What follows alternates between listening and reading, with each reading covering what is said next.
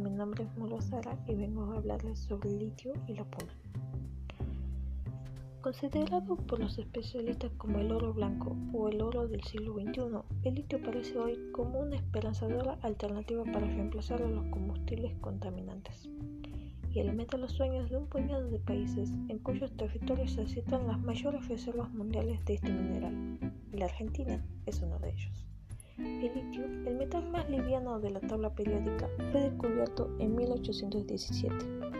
Más de 200 años después, logró transformarse en protagonista excluyente de la actual revolución tecnológica, a partir de su utilidad para el desarrollo de baterías para dispositivos móviles como celulares, tabletas y laptops. Mineral clave en la fabricación de sistemas de almacenamiento de energía más eficientes, limpios y ligeros dio un impulso vital a la aparición de vehículos híbridos y eléctricos. Si no se trata del futuro, es el presente. En este informe reunió a cinco de los especialistas de la Universidad Nacional de La Plata, quienes ofrecen su mirada sobre el valor estratégico del litio para la región.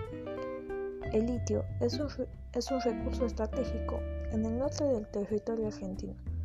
Se asienta una de las mayores reservas litíferas del planeta lo que ubica a nuestro país en el cuarto lugar entre los principales productores de litio en, escala global, conformada junto a Chile, Bolivia y el denominado Triángulo de Litio, en cuya geografía sobresalen el salar del hombre muerto de nuestro país, el del Atacama en Chile y el de Uyuni en Bolivia como si se tratara de un territorio específicamente bendecido por la naturaleza.